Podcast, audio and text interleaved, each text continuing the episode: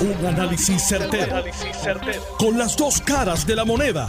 Donde los que saben no tienen miedo a venir. tienen miedo a venir.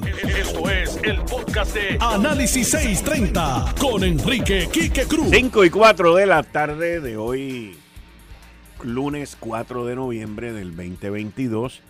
Tú estás escuchando Análisis 630. Yo soy Enrique Quique Cruz y estoy aquí de lunes a viernes de 5 a 7. En línea telefónica tengo al ex fiscal y ex director del negociado de investigaciones especiales, licenciado José Lozada. Licenciado, buenas tardes, muchas gracias, bienvenido como siempre aquí. Muy buenas tardes, Quique, buenas tardes a toda la radio, radio audiencia. Le pregunto. Quique, estoy por aquí. Le pregunto. Eh, ¿Tuvo usted oportunidad de, de ver los documentos relacionados con Elizabeth Torres? Pude ver el, recurso presentado al tribunal, uno que consta de 19 páginas, donde el secretario de Justicia, eh, firmado por los funcionarios de la División Civil del Departamento de Justicia, que piden que la señora Elizabeth Torres sea destituida por haber incumplido con los deberes de su cargo como delegada llamada a defender el plebiscito del 2020 para impulsar la estabilidad con el Congreso de los Estados Unidos y con los congresistas y otros funcionarios eh, del gobierno de los Estados Unidos. Y ahí se ve de esa documentación que usted leyó, yo me la leí también, que ellos, como diríamos en buen castellano, escalvaron no solamente los informes que ella presentó, sino que las redes sociales también. Ellos tuvieron la oportunidad de analizar dos informes que presentara la señora Elizabeth Torres, en los que ellos en su escrito concluyen que los mismos no detallan ninguna actividad, gestión relacionada a su encomienda de promover la estadidad conforme al plebiscito y al juramento que ella realizara, porque parte de esto surge de que ella juramentó defender esa ley 167 del 2020, defender la gestión por la que fue electa para impulsar la estadidad.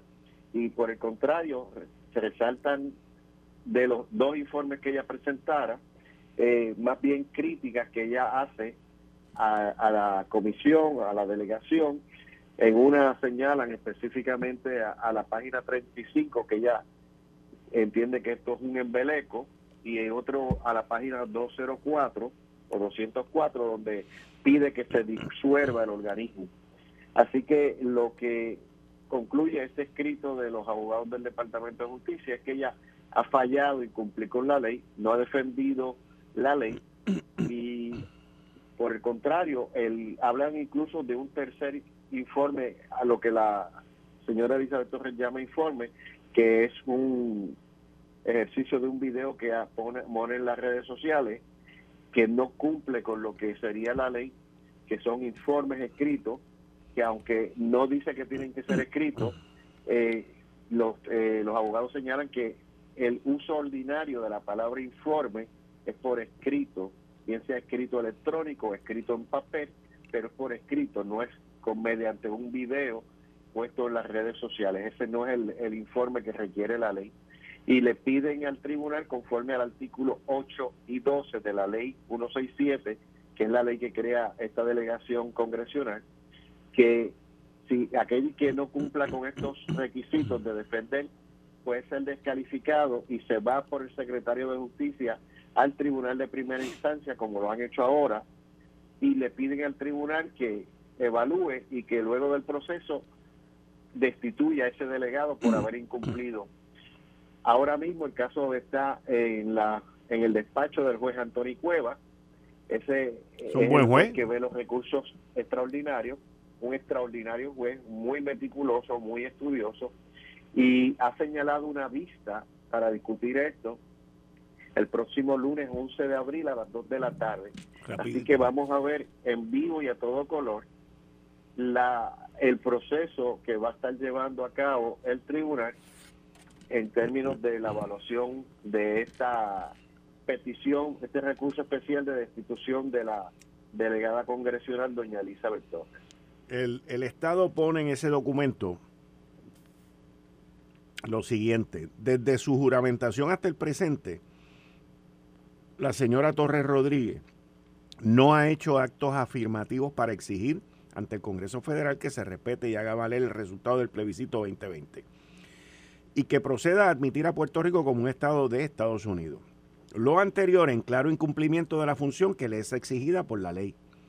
Por el contrario, en múltiples ocasiones y constantemente desde su juramentación, ha manifestado inequívocamente que no reconoce el objetivo de la ley 167-2020 y que la delegación congresional debe ser disuelta. Por tanto, estas manifestaciones de la señora Torres Rodríguez denotan contundentemente su real intención de evadir la ley y el mandato del pueblo puertorriqueño, máxime cuando claramente incumple con el juramento que realizó para lograr el fin de la ley, que no es otra cosa que adelantar la estadidad para Puerto Rico ante el Congreso de los Estados Unidos.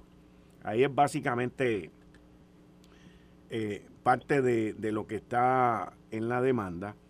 E-, este, es un, excelente resumen que has hecho, Quique, y de igual forma los abogados de justicia señalan que eh, los fondos públicos son para un servicio público comisionado específicamente por ley y no se le puede estar pagando a la señora Torres si ella no está cumpliendo con el propósito de la ley. Por tanto, le piden al tribunal que a base de la totalidad de ese documento, de los incumplimientos que ella ha hecho, de que no ha cumplido con los informes, que no ha hablado de gestiones afirmativas específicas en el Congreso, con el congresista o con el staffer, para que entonces se le esté pagando 90 mil dólares al año, más 30 mil dólares para reembolso de gastos que pueda tener.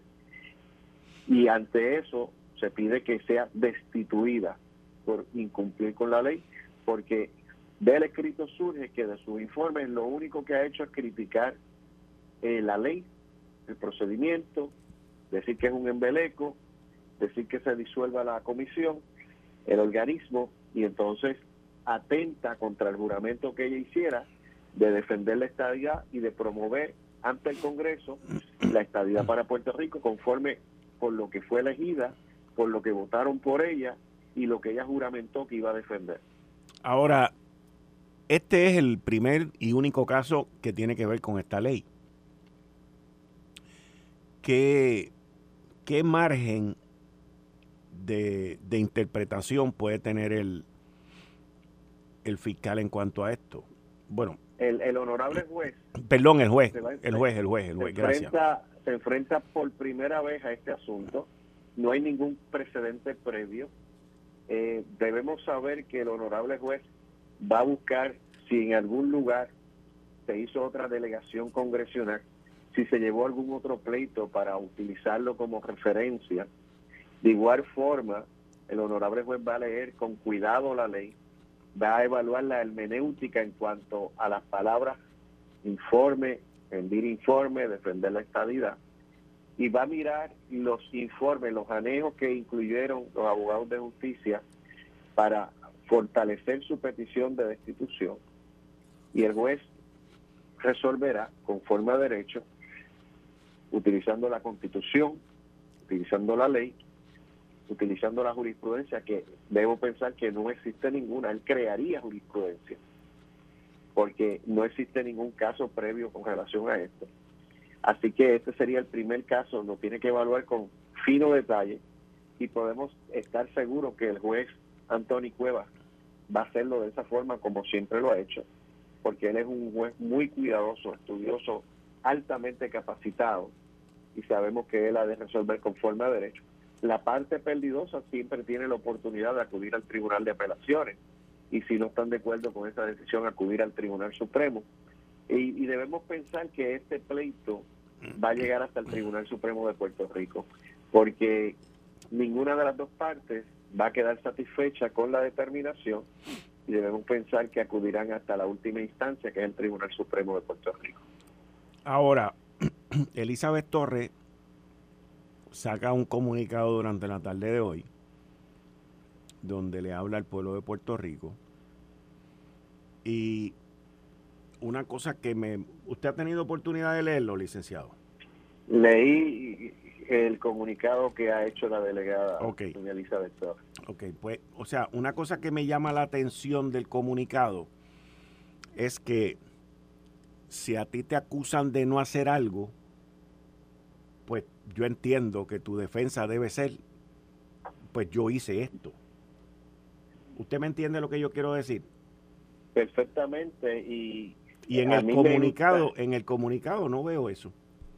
No, debo pensar que la delegada Torres va a esperar su día en corte para en ese momento poder hacer la presentación de lo que va a ser su defensa con su abogado o abogados y allí va a hacer el ejercicio de demostrar que si algo ha hecho conforme a lo que dice la ley, debo pensar que atacarán superficialmente la ley o ampliamente la ley, señalando que no tiene especificidad, que no da unos criterios claros, cosas como esa, eh, porque obviamente las leyes hablan de manera general, no de manera específica.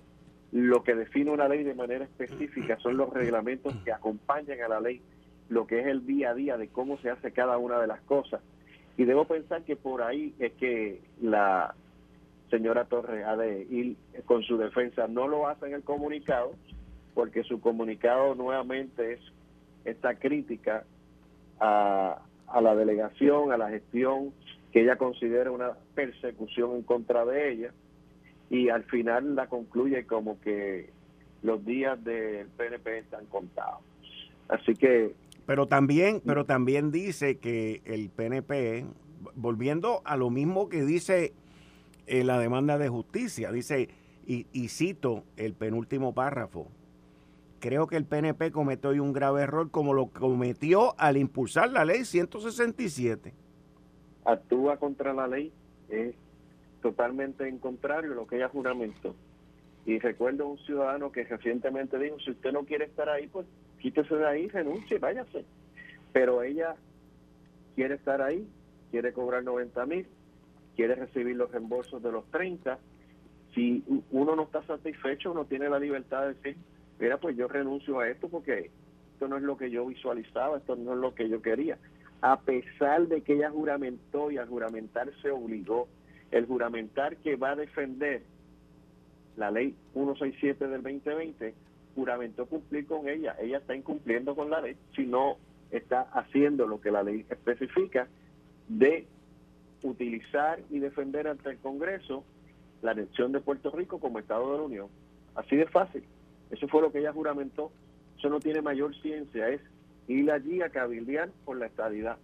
Eso fue lo que ella, por lo que ella se postuló, por lo que ella fue electa, lo que ella juramentó defender lo que ella juramentó defender, hacer informes cada 90 días de sus gestiones por la estadidad y sus informes no reflejan los que ha presentado esas gestiones de que se reunió con el representante TAR, con el senador TAR, con el staffer tal, el día de esa reunión, el tiempo que duró, las conversaciones que tuvieron, la impresión que le causó, cómo cambió la perspectiva del senador, del representante o del staffer. Nada de eso surge de sus informes de los dos que radicó, salvo que habla uno de que es un embeleco y en otro que se disuelva el organismo. Y el tercero, que es un video en las redes sociales, que eso de su faz, de la hermenéutica de lo que es un informe, no cumple con lo que es un informe. Aquí tú, si tú buscas aquí en, en el lenguaje hispano la definición de informe, te dice exposición oral o escrita sobre el estado de una cosa o de una persona sobre las circunstancias que rodean un hecho. Eh, y en video, ¿quién, ¿quién evalúa? Porque yo creo que la ley no dice quién es que evalúa si el informe fue emitido o no emitido. O sea, la ley señala que este informe se le radica al gobernador. Correcto. El informe se le envía por escrito al gobernador como se le envían las leyes, como se le envían otros informes, como se le envían informes de justicia de las múltiples agencias a nivel estatal, federal, los senadores, los representantes. el gobernador no va a sentarse en la computadora ni en el televisor a ver un video que le envíe la señora Torres. El informe de los delegados congresionales, debo pensar que hay un expediente en la fortaleza que se recibe y el señor gobernador saca del tiempo que tiene para atender ese, esos asuntos de los informes y se sienta y después llama al, al, delegado y después se reúne con todos los delegados. Debo pensar que lo hace de esa forma y manera pero no es un video que se envía al internet, esa no es la forma ni la manera, eso ciertamente eso no cumple con lo que se estila de lo que es un informe. Debo pensar, ahora a base de tu explicación de que el gobernador, pues debo pensar de que la defensa de aquí a un año, cuando esto se dilucide, si, es, si esperamos que sea antes, no, eh, el proceso ante un juez del tribunal de primera instancia en un recurso extraordinario es uno bien rápido. Okay. Ya tenemos vista para el próximo lunes 11 en la tarde, a las 2 de la tarde. Y el honorable juez, luego de escuchar los planteamientos, ha de resolver por escrito. Y ese escrito, yo te aseguro que no va a tardar 10 días en que ya esté preparado. Y aquel que tenga el, el que tenga el deseo con la intención de acudir al Tribunal de Apelaciones 30 días para requerirle al Tribunal de Apelación.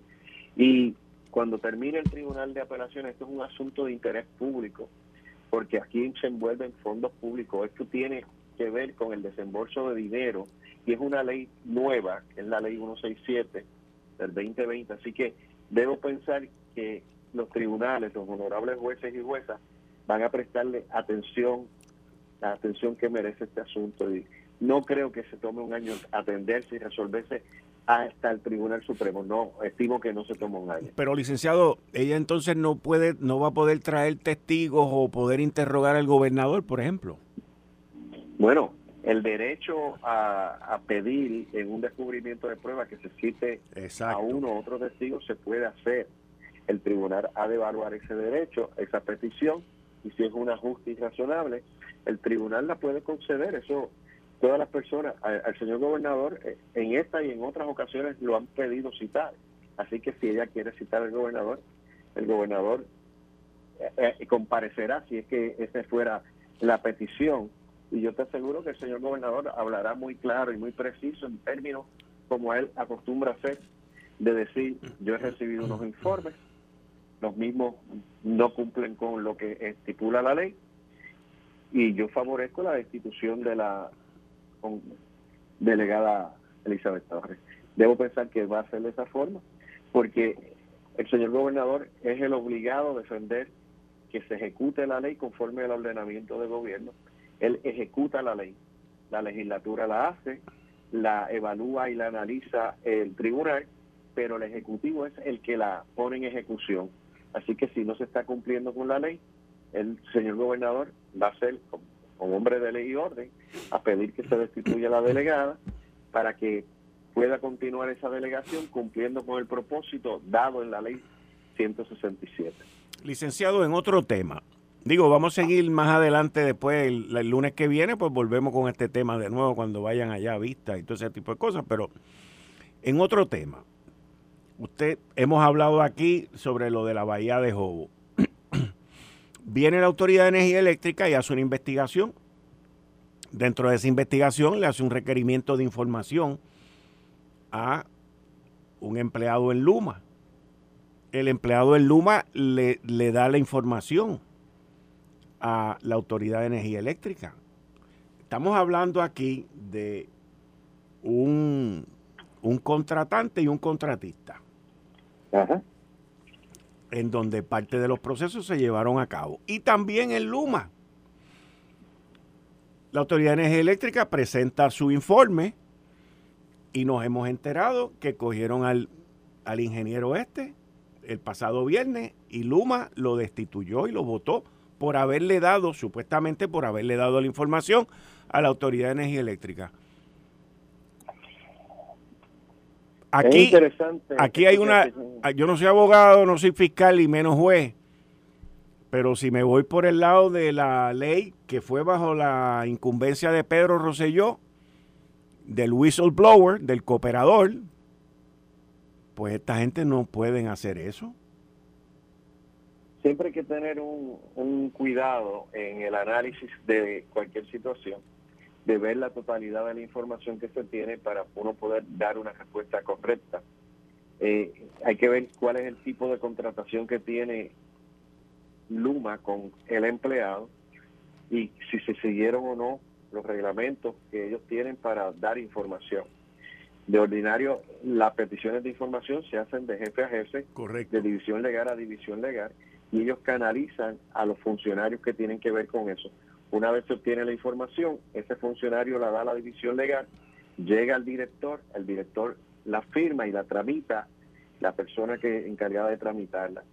Si violó algún procedimiento, hay que ver si ese procedimiento, esa sanción, es una que está contemplada dentro de ese reglamento de personal de esa empresa privada que se llama Luma.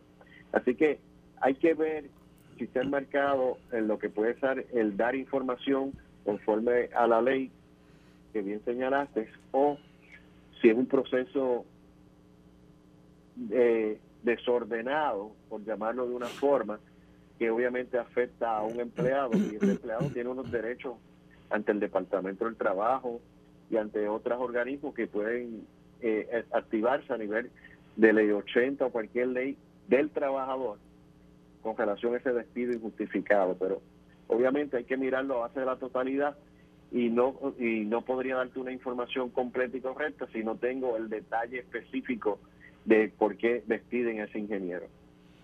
Es, eh,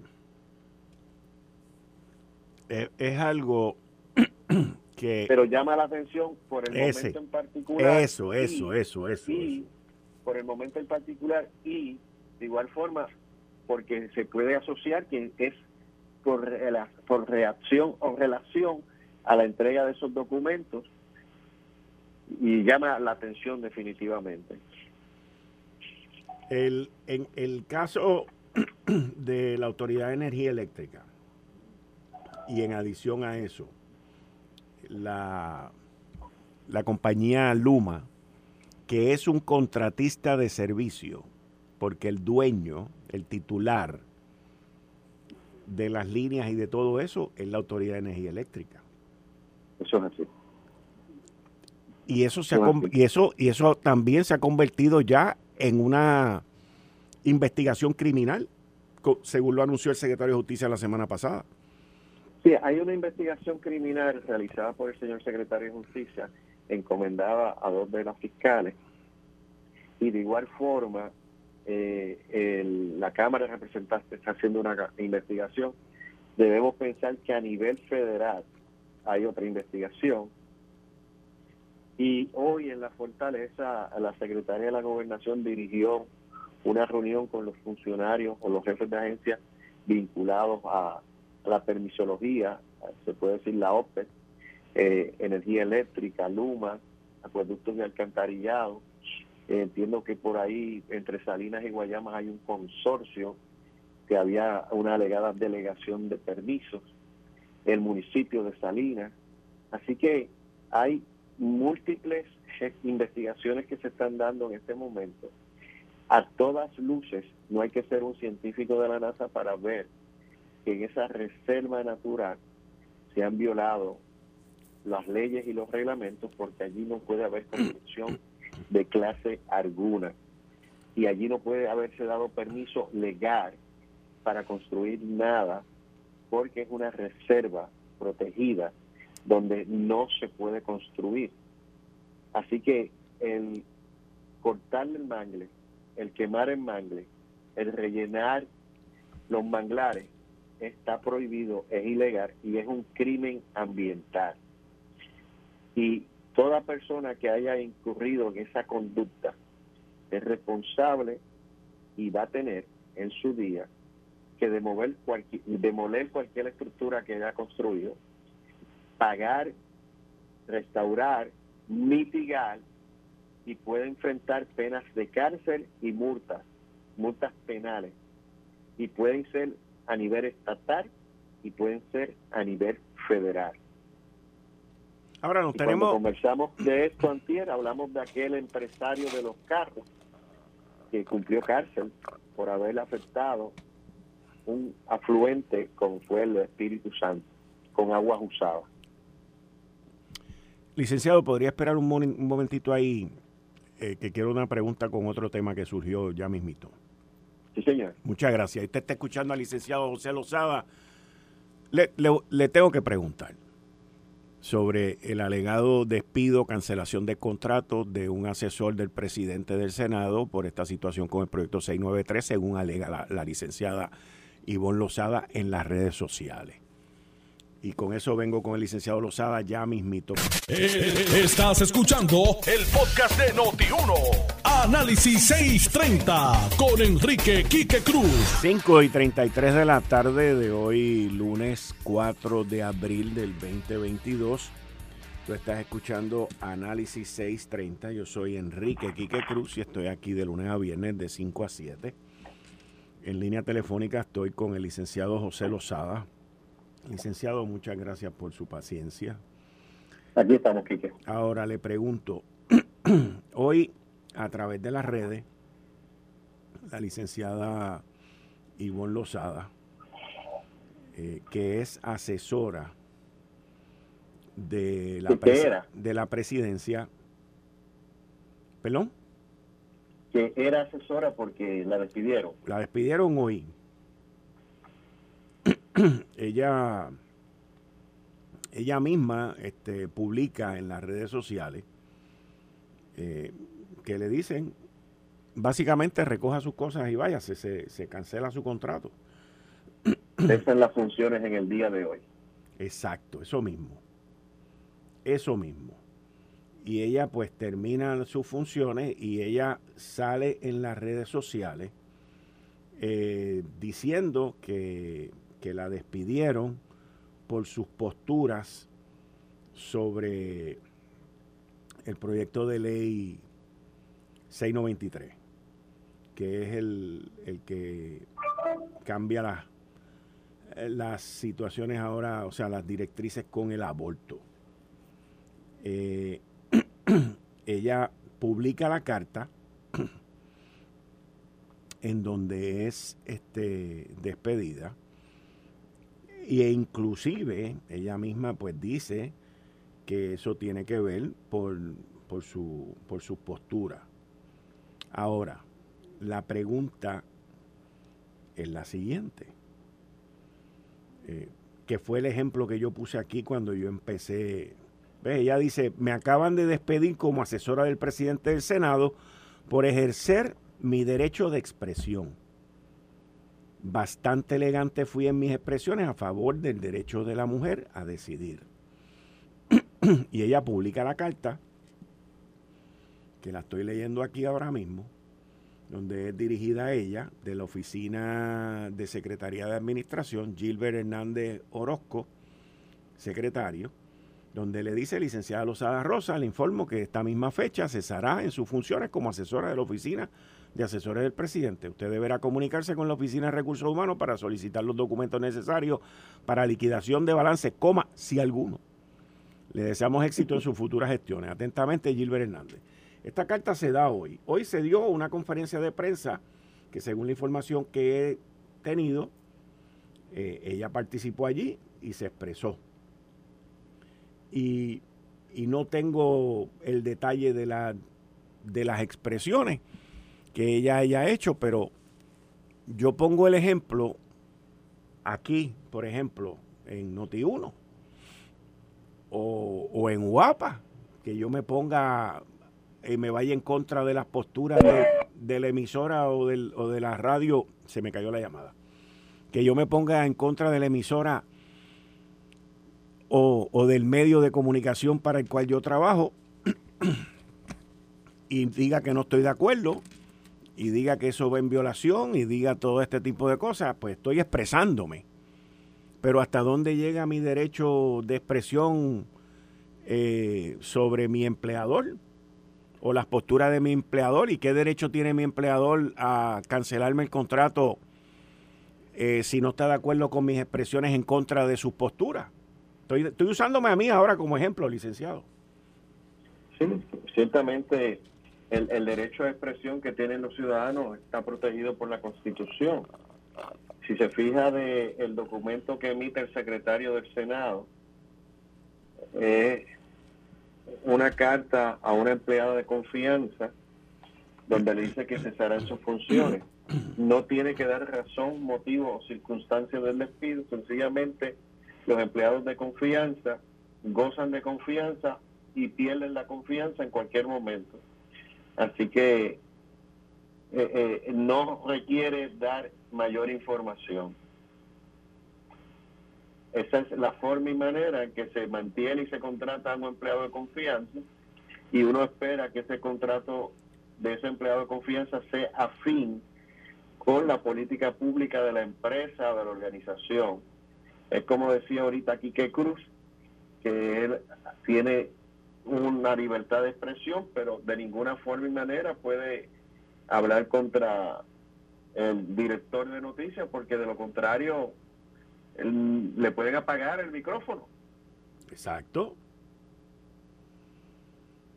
Y uno puede tener una, una opinión distinta, pero no puede ser en contra de la empresa, porque atenta contra la empresa, y eso es de fácil pensar que si atenta contra la empresa no puede estar en la empresa. Entonces, licenciado, usted que está más en el ambiente que yo del derecho constitucional, en este mundo moderno que vivimos ahora, donde está toda esta tecnología, están todas estas redes, están todos estos medios haciendo preguntas y buscando información y haciendo su trabajo, ¿hasta dónde se puede estirar el, derecho de la libre expresión? O sea, porque, y, hago la pregunta, licenciado, porque, porque yo creo que en términos de derechos individuales, constitucionales, yo veo mucha gente, y no estoy hablando de este tema nada más, por ahí andan otros que están diciendo que es un derecho constitucional el que yo ande con cuatro pistolas a la misma vez. No, no, pero, o sea, eh, eh, esas son, esos son los derechos que hoy gente está pidiendo, inclusive con legislación. Hay legislación ahora mismo para permitir que un individuo pueda andar con tres y cuatro pistolas a la misma vez, porque los malos andan con cuatro o cinco pistolas, pues los buenos tenemos que andar con cuatro o cinco pistolas. O sea, cuando el malo siempre la lleva afuera y tú la llevas adentro. O sea, eso no hay quien lo despinte. Pero, y, y estoy viendo esto no porque mi derecho, no porque mi derecho, eh, yo no me tengo que hacer esto porque es mi derecho y yo puedo expresarme en contra de mi patrono porque es mi derecho y yo puedo llevar cinco pistolas porque es mi derecho. ¿A dónde vamos a llegar con esto? Los tribunales enmarcan el asunto de los derechos en un fino balance. El balance que tiene la empresa y el balance que tiene el empleado. Y en los casos de empleados de confianza, ese balance es uno de evaluación, libre selección, libre remoción. Te selecciono porque te doy confianza, te despido porque te quito la confianza. Ahí no hay otra cosa que buscar. En el caso de un empleado regular, de una empresa que tiene que cumplir con unos requisitos de empleo, de selección, de cualificación, ese empleado regular, para ser despedido, hay que darle una formulación de cargos. Luego de la formulación de cargos, viene el derecho a que tenga una vista informal. Luego de la vista informal viene el derecho a una vista formal. Pasada la vista, si se mantiene el despido, lo próximo que viene es entonces una apelación del empleado a la Junta de Apelaciones del Sistema Público y de ahí al Tribunal de Apelaciones y de allí al Tribunal Supremo. Esos derechos, ese debido proceso de ley se da con ese empleado de carrera, pero el empleado de confianza es sencillo, libre selección, libre remoción, confianza del jefe. Si la perdió, hasta ese día estuvo en el cargo. Hmm. Yo, yo, yo estoy, de, o sea, yo, yo soy de los que piensa que si tú tienes el poder es para ejercerlo. Eso es así. Y si tú trabajas para mí, trabajas para mí. No trabajas para otra persona. Visualízate que tú tienes allí algún compañero empleado que tú llamas para que te facilite el proceso de tu gestión profesional todos los días. Y ese distinguido empleado se sale de la gestión contigo y se va a hacer gestión con la competencia estando siendo pagado por ti.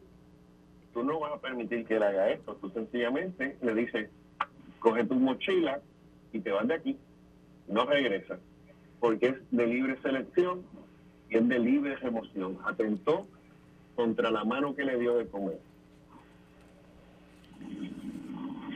Y la palabra confianza le arremete más todavía a eso.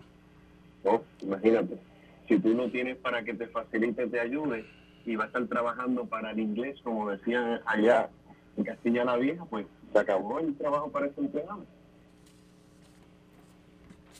Licenciado, eh, quiero volver a tocar, yo sé que lo hablamos la semana pasada, pero quiero volver a tocar la investigación que el Departamento de Justicia está llevando a cabo en Bahía de Jobo. Y que el secretario nombró dos fiscales ahí para hacer toda esta parte eh, de una investigación criminal, porque ahora de lo que estamos hablando es criminal. Crímenes ambientales. Criminal, exacto. ¿A usted no le llama la atención como ex fiscal y ex director del NIE el silencio ensordecedor de las autoridades federales? No me llama la atención ese silencio porque estoy pensando que ellos están realizando una investigación como ellos las hacen. De manera confidencial, de manera eh, detallada, cuidadosa, meticulosa. Ellos tienen unas herramientas de investigación que no tenemos a nivel estatal. Debo pensar que ellos están utilizando fotografías satelitales de años anteriores y ellos están haciendo este cúmulo de información, de data, y con toda esa investigación científica, y yo recuerdo ellos tenían allí un fiscal en la Fiscalía del Distrito de Puerto Rico, del Departamento de Justicia Federal, dedicado solamente a asuntos ambientales. Y esos funcionarios, yo estoy seguro que están realizando una investigación que cualquier mañana de esta vamos a ver una acción de ellos y ellos van a solicitar eh, la colaboración del FBI y de otras entidades federales como de Homeland Security, porque el gobierno de los Estados Unidos tiene un dinero federal para proteger esa reserva, se lo dio a recursos naturales, y si ellos encuentran que algún funcionario público, el gobierno de Puerto Rico, de cualquier agencia que tiene que ver con la permisología, para agua, para luz, para permisos de construcción ha dado un permiso fraudulento, yo no tengo duda ninguna que ellos nos van a procesar. Y si fuera un esquema organizado, mucho menos voy a tener duda porque ellos van a hacer esa investigación, la están haciendo esa investigación. Y ese silencio al que tú reconoces y que todos hemos escuchado ese silencio para ser metafórico. Sabemos que ellos están inversos en una investigación profunda con relación a la Bahía Home Bueno, vamos, vamos a ver cómo, cómo termina eso, porque escuchando tus palabras y tu análisis al respecto, puedo entonces concluir que en cualquier momento, no ahora, pero en cualquier momento más adelante, inclusive antes que el mismo Departamento de Justicia Estatal, los federales puedan presentar cargos contra personas por ese crimen ambiental. Podrían hacerlo. Tienen la facultad, lo han hecho en el pasado y no tengo duda que lo puedan hacer en el presente. Esto es un asunto que va atenta contra la humanidad. Estas reservas tienen un propósito dado por Dios en la naturaleza para limpiar las aguas, para proteger el ambiente, para limpiar el ambiente, para proliferar la creación de microorganismos, de organismos. Eso ayuda y combate el calentamiento global. Parte de las medidas que se toman es proteger estas reservas, evitar las construcciones. Visualiza que, que si no estuviera el servicio forestal de los Estados Unidos en el yunque, ¿qué sería del yunque? ¿Cuántas construcciones ilegales hubiesen allí? ¿Cuánta desforestación? Muchacho. Extracción de materiales de la corteza terrestre. Y que aquello fuera un quita y tápate. Sí. Un tira y tápate. Pero demos gracias que está el Servicio Forestal protegiendo esas reservas y que se cuida de forma celosa y cualquier violación en esa reserva es castigada por el gobierno de los Estados Unidos porque ellos la protegen. Bueno, vamos entonces a vamos entonces a ver, vamos entonces a ver, porque eso inclusive lo hace lo hace más interesante y, y a la misma vez le añadiría fuerza. Lo que pasa que yo creo es que hay mucha gente, tanto en el lado estatal como en el federal, que esta situación en Bahía Jobo es una tontería comparativamente con lo que ha ocurrido alrededor de la isla,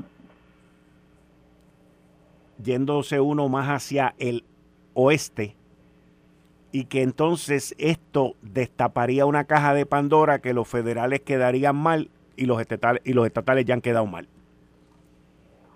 que en esta en particular, esta reserva está protegida. La gente de la NOAA, la organización eh, oceanográfica, la agencia que maneja eso, aportó unos dineros sustanciales para la protección. El Departamento de Recursos Naturales es llamado a proteger esa reserva. Y con su conocimiento y con su consentimiento, han permitido que esto pase. Y ya el pueblo de Puerto Rico entero tiene conocimiento de esto. Y el pueblo de Puerto Rico se ha levantado exigiendo acción. Y ahora le toca la acción del gobierno y tiene que ser una acción contundente. Eh, y sabemos que el gobierno del señor gobernador Pierluisi no, no era el que estaba en el 2015, pero ahora, ya con el conocimiento que tiene de esto, está llamado a proteger esa reserva y se ha llamado que el señor secretario de Justicia, que ha iniciado una investigación, le meta eh, la presión que requiere para que esto se ejecute conforme a la ley, a los procedimientos, al debido proceso de ley, se certifiquen esos expedientes de esos contadores de agua, de esos contadores de luz, de esos permisos, y ya reconociendo que en ese lugar no pueden haber permisos, investigar cada funcionario que emitió cada permiso, cada documento que está en cada expediente y si no existen permisos o si son fraudulentos, procede la revocación de ese permiso, procede la declaración de nulidad de un permiso que es fraudulento, porque aquello que es fraudulento no tiene validez y nunca la tuvo. Por tanto, es nulo desde el inicio y procede acudir al tribunal, yo iría en un procedimiento sumario al tribunal para que el tribunal declare que estos procesos son ilegales, ordene la demolición, demolición de esas estructuras y el pago de las multas y la restauración y mitigación de las reservas. Licenciado José Lozada, muchas gracias por estar siempre aquí disponible. Muchas gracias. Un privilegio, Quique. Buenas Gracias. tardes a ti y a todos los que nos escuchan. Gracias, buenas tardes. Ahí ustedes escucharon al licenciado José Lozada, quien fue fiscal por muchos años, fue director del negociado de investigaciones especiales y es uno de nuestros recursos, como todos los recursos que tenemos aquí, miembros del gabinete aquí en Análisis 630. Así que siempre agradecido de todos los recursos que tenemos aquí en Análisis 630, que es la creme de la creme.